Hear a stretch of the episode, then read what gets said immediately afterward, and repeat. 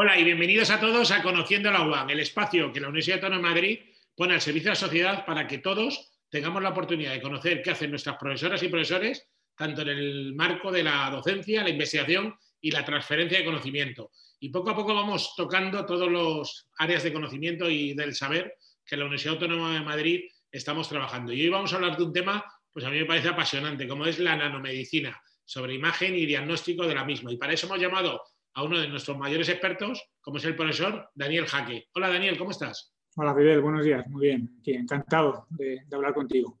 Muchísimas gracias a ti por estar hoy con nosotros en Conociendo la UAN, de verdad. Nada, nada. Permíteme que te presente lo primero de todo a la, a la, audiencia. Como he dicho, el doctor Daniel Jaque García es profesor e investigador del Departamento de Física de Materiales de la Facultad de Ciencias de la Universidad Autónoma de Madrid y director del grupo Nanovig, que ahora nos contará el grupo qué son lo que hacen.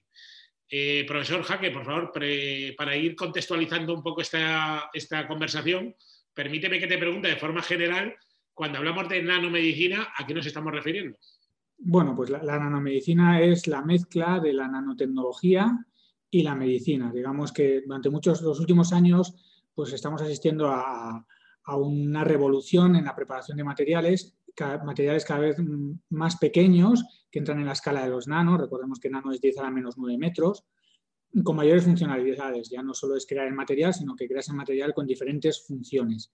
Entonces, esos pequeños materiales que al principio simplemente se, estaban desarrollando por, por, curiosidad, ¿no? de ver qué pasaba con la física, el comportamiento de, de, esos materiales en la nanoescala, que era muy diferente a la, a la microescala, a la escala que estamos acostumbrados a ver y a tocar, pues esos materiales que al principio se degeneraron con un afán de curiosidad, pues se ha ido viendo durante los últimos años que tienen muchísimas aplicaciones en diferentes ramas de la, medicina como tal. ¿no? Entonces, la mezcla de los nanomateriales con la medicina es lo que da lugar a la nanomedicina.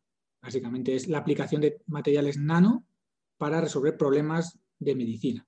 Profesor, en un campo tan grande como el que estamos hablando, vosotros os eh, centráis en el estudio de algunas de las partes. ¿no? Entonces, me gustaría que nos explicaras qué líneas de investigación estáis trabajando vosotros en el marco de la nanomedicina. Claro, nosotros, nosotros principalmente estamos eh, focalizados en el estudio de materiales que puedan ayudarnos a hacer nuevas técnicas de imagen. Para entender un poco cuál es la motivación del estudio, si nosotros vamos a un hospital ahora, la, la mayor parte de las técnicas de diagnóstico que nos hacen pues es el rayos X o es resonancia magnética o es medicina nuclear. Cada una de esas técnicas tiene sus propias desventajas. Por ejemplo, los rayos X sabemos que utilizan radiación que no es buena, radiación, eh, radiación que es eh, ionizante, que puede, por lo tanto, generar daño en el tejido y en las células.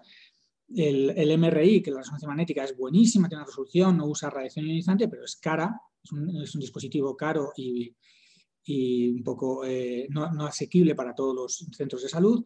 Y si piensas en lo que es la medicina nuclear, pues estamos en, lo mismo. Usamos radiación que es un poco mala para el cuerpo, un poco, un poco dañina para usar imágenes. La idea que nosotros tenemos es, es desarrollar una nueva técnica que utilice luz, luz infrarroja, que es muy inocua, que no es dañina, para obtener imágenes pues eso, de tejidos, de, de tejidos, huesos, de todo el cuerpo humano, y para ello necesitamos meter elementos de contraste. Igual que cuando metes en medicina nuclear tienes que meter un elemento de contraste que irradie, eh, que, produzca radiación para tener la imagen, pues aquí necesitamos tener una inyección en las venas de algo que emita luz eh, cuando nosotros lo sometamos a luz infrarroja. Nosotros trabajamos en esas particulitas, esas nanopartículas que vamos a meter en la sangre para hacer bioimagen. ¿Bioimagen de qué? Pues depende de muchas, muchas diferentes aplicaciones. Ahora mismo estamos sobre todo trabajando en el sistema cardiovascular y sistema nervioso. por ejemplo, una de las últimas cosas que estamos haciendo es, tenemos unas nanopartículas que emiten mucha luz, son muy brillantes y tienen un recubrimiento en su superficie que, es, que se pega a los tejidos infartados de miocardio. Entonces, eso te permite, nos ha permitido ver a nivel in vivo, eh, detectar tejidos eh, dañados en el corazón simplemente mirando la luz, sin necesidad de usar rayos X, sin necesidad de usar MRI ni medicina nuclear. Tú inyectas las nanopartículas y analizando la luz que emiten puedes saber si tu corazón está infartado o no, dónde está infartado y qué grado de infarto tiene. Entonces nosotros trabajamos en partículas luminosas que sirven para obtener imagen utilizando luz en vez de las técnicas complicadas que se suelen utilizar en los hospitales. Profesor, todo lo que me has contado de primeras podía estar pensando que esto lo hacen los médicos, luego que lo hacen los físicos, obviamente aquí tiene que ver también la ingeniería. Veo que además conozco que tu grupo es bastante multidisciplinar. Me gustaría preguntarte y poner énfasis ahí, ¿no? Eh, la, importancia ¿no? de la multidisciplinaridad para abordar eh, este tipo de, técnicas y también como la Universidad Autónoma de Madrid y todos los eh, agentes que con los que colaboramos es al final un, pues, un valor, un activo ¿no? que podemos también ofrecer a terceros cuando colaboran con nosotros. Sí, yo, desde luego todo esto que se hace, los físicos solos para hacer las y los químicos que hacen las nanopartículas, los físicos que las caracterizan, no pueden hacer nada. Necesitamos unos, médicos que estén interesados en lo que hacemos, que tengan una anchura de miras, me refiero a, que vean que hay, en la nanomedicina ofrecen posibilidades muy diferentes a la medicina convencional y tenemos que combinarlos todos, también con biólogos. Y eso hemos tenido muchísima suerte en la autónoma de encontrarnos con gente eh, de la rama bio y de la rama de medicina interesada en nuestro tema que han puesto a su disposición sus laboratorios, incluso sus, investigaciones, para que nosotros podamos entrar allí y podamos usarlo. sin, eso es imposible, sin, que haya una, sinergia entre los bios y los físicos y químicos, es imposible hacer nada. Y eso realmente la autónoma ofrece unas oportunidades únicas. Yo creo que hay muy pocos sitios en España en el que no estamos en el mismo campus, porque medicina no está exactamente en el mismo campo, pero vamos, estamos al lado tenemos un animalario, tenemos unos laboratorios en medicina buenísimos. Aquí en la Autónoma pues, tenemos un campus que se puede hacer mm, con servicios centrales para caracterización de nanopartículas. Yo creo que, yo eso digo mucho a mis estudiantes, es decir, tenéis una oportunidad única, porque la combinación de lo que, sea, lo que se tiene aquí en la Autónoma es único y hay que aprovecharlo. Justamente de vuestras investigaciones sacáis resultados, resultados que obviamente publicáis en las mejores revistas de vuestro campo, pero también con la visión y con la esperanza de que esto pueda llegar algún día a la sociedad. ¿no? ¿Cómo se pueden llegar, para hacerlo sencillo y de forma muy resumida, porque obviamente hay muchos ejemplos y muchos campos, cómo se podría llegar a utilizar los resultados de vuestra investigación al final en productos finales? Bueno, pues eh, eso nos queda muchísimo camino. Hay que pensar que que el tema de la nanotecnología y las nanopartículas en medicina eh, está realmente todavía naciendo. Si tú fijas en la, organización en la, que aprueba todos los, la FDA, que aprueba todos los medicamentos en Estados Unidos, pues por ahora tienen muy pocas nanopartículas aprobadas porque hay muy pocos, no porque no tengan utilidad, sino porque hay muy pocos estudios clínicos que la, que la pueden, que, la puede, que, soporten que no son tóxicas, etc. Pues hay nanopartículas magnéticas ya usadas en, el, a nivel clínico, en hospitales. Yo creo que el, es imposible adivinar ahora mismo hasta dónde va a llegar esto. O sea, imposible. ¿no? te digo que vaya a ser la revolución, a lo mejor no, pero es que es imposible decir ni una cosa ni la otra. O sea, puede ser que, esto realmente sea el futuro de la, de la medicina. Yo creo que, que, lo va a ser en, en muchas partes y, pero para que esto acabe siendo algo, necesitamos convencer a la, primero convencer a los clínicos, a los médicos clínicos eh, que están ahí en el hospital, que esto merece la pena invertir tiempo, invertir dinero, y luego a las, compañías, a las, empresas, diciendo que, la tecnología puede ser rentable a, corto plazo. Yo creo que lo que seguro va a revolucionar es el mundo preclínico, es decir, cuando nosotros analizamos o estudiamos los, medicamentos a nivel de los pequeños animales, en roedores, que son siempre estudios previos que hay que hacer, esta, tecnología va a ser revolucionaria seguro.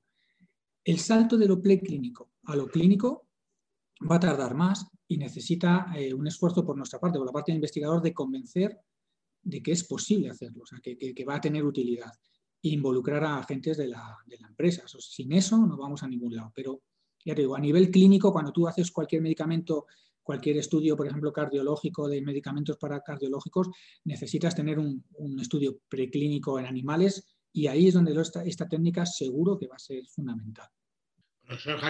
Ahí justamente quiero unir con lo que estamos hablando en Conociendo la UAN. Nosotros, una universidad pública, queremos abrirnos a la sociedad, pero lo has dicho muy bien, necesitamos la colaboración de otros. Obviamente vamos a las, a las convocatorias competitivas más importantes, europeas, nacionales, regionales, de donde podamos, pero también necesitamos el saber y también los fondos de terceros. ¿no? ¿Qué les dirías a ese tipo de organizaciones, empresas o instituciones que pudiendo estar interesados en los temas que estamos hablando, le gustaría a lo mejor plantear una conversación con tu grupo para que podamos eh, montar proyectos de investigación conjuntos, ¿no?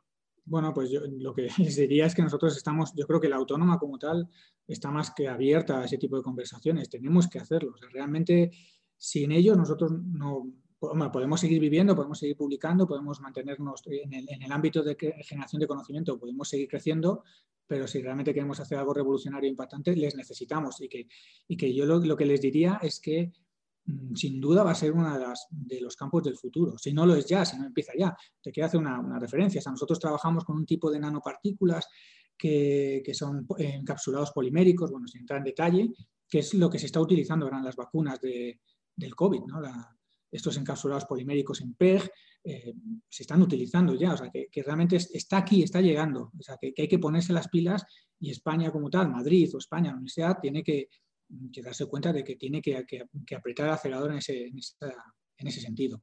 Pues a todos los que nos estén viendo y les esté interesando de forma particular y les llame la atención y quieran contactar con nosotros, perfecto contactar con el, con el profesor Jaque o con la Fundación de la Universidad Autónoma de Madrid, que canalizaremos vuestra, la, bueno, la iniciativa, tener reuniones y empezar a hablar y a lo mejor tener eh, convenios. ¿no? Sí, aparte, quiero, decir que nosotros somos un grupo que trabajamos en esto, pero en la autónoma hay muchísimos grupos que trabajan en el área de la nanomedicina, buenísimos, referentes mundiales, que están sacando unos trabajos buenísimos, que, también podrán, seguro que están más que contentos de hablar del tema. Pero que hay muchísimos grupos aquí de nanomagnéticas, en, en, en sensores ópticos, biosensores, hay gente muy buena y autónoma trabajando en ello. Pues con ese mensaje nos quedamos. Te dejo la última palabra, profesor, para que cierres la conversación como mejor tú consideres. Bueno, nada, yo simplemente recalcar y dar las gracias a lo que es el entramado de la, de la UAN, porque nos ha puesto a, este, a, los que queremos hacer una investigación multidisciplinar en general, nos da una oportunidad única. Por supuesto, hay cosas muy mejorables, pero yo creo que, que estamos en un entorno único que la gente joven que lo vea, que, esté haciendo la tesis o que esté investigando en la autónoma, tenga la ilusión de estar trabajando en un sitio que es muy bueno, que tiene unas condiciones eh, buenísimas y que bueno, que yo creo que, eso, que, tenemos que estar contentos de, que, de estar donde estamos y, bueno, en el, en el caso concreto de mi investigación, que yo creo que, que como muchas otras cosas es muy difícil saber dónde vamos a acabar, pero que estamos en un sitio apasionante y en un momento apasionante, eso sin duda. Pues muchísimas gracias al doctor Daniel Jaque García, profesor investigador del Departamento de Física de Materiales de la Facultad de Ciencias de la Universidad Autónoma de Madrid, por habernos adentrado y al tema tan importante como es la nanomedicina y concretamente a sus líneas de investigación. Muchísimas gracias, profesor, por haber estado con nosotros hoy en Conociendo el Agua. Muy bien, muchas gracias. A todos ustedes les espero en la próxima entrega de Conociendo el Agua. Hasta la próxima.